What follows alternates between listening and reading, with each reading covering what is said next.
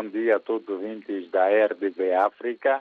Desde já, o nosso muito obrigado neste dia de carnaval. Mas antes de dar a temperatura, que também parece uh, estar alinhado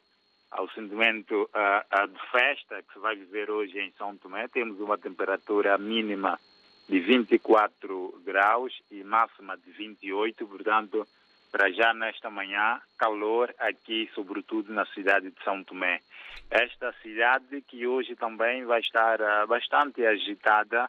devido às festividades do Carnaval. Hoje é um dia marcado particularmente por uh, uh, desfile dos grupos uh, carnavalescos, sobretudo os grupos jovens, o chamado Carnaval Moderno, onde há muita apropriação ah, das músicas e dos ritmos estrangeiros, nomeadamente do Brasil e de Angola, mas também os próprios jovens fazem uma mistura com os ritmos e os costumes uh, tradicionais são tomenses nesta época festiva de carnaval. Por outro lado, também temos o nosso carnaval tradicional, o típico de São Tomé e Príncipe, Hoje será uh, um dia também onde a Direção da Cultura promove um concurso do carnaval tradicional entre os poucos, na verdade, uh, os poucos grupos tradicionais que ainda existem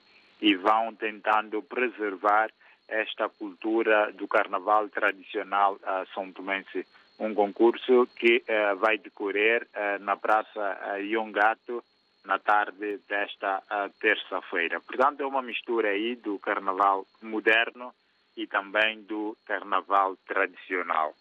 À margem disso,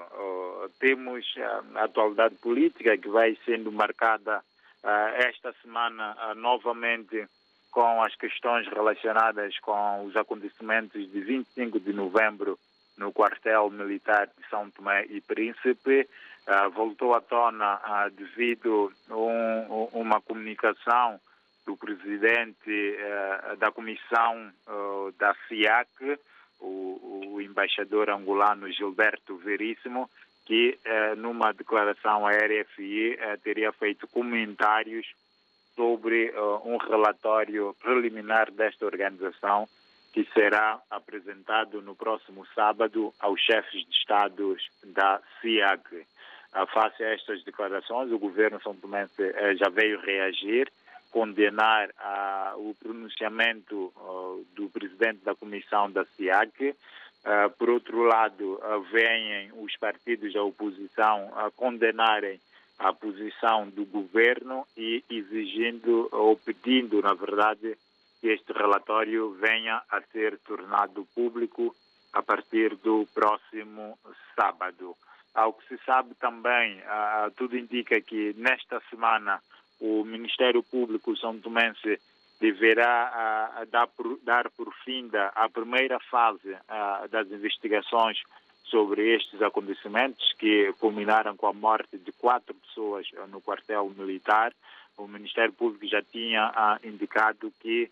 faria a conclusão da primeira parte da investigação antes de concluir os três meses destes acontecimentos. Portanto, 25 de novembro, 25 de fevereiro, vai agora completar três meses e espera-se a qualquer momento o pronunciamento do Ministério Público sobre a conclusão da primeira fase das investigações. Olhar um pouco para o lado econômico, dar nota também uh, na última semana de um acordo assinado entre uh, o governo de São Tomé e Príncipe e de Angola, um acordo muito mais virado para as questões econômicas. São Tomé e Príncipe tem uma dívida com Angola que uh, ascende os 300 uh, mil dólares e o país quer agora tentar estancar esta dívida e iniciar um processo para sua amortização. Para o efeito, na última semana estiveram no país uma grande delegação angolana, uh, composta por três ministros e também alguns secretários de Estado e também responsáveis de uh, grandes instituições uh, financeiras e do ramo do petróleo e gás de Angola que estiveram aqui em missão de trabalho em discussão com as autoridades são tomenses. David, são para já estas notas que temos a adiantar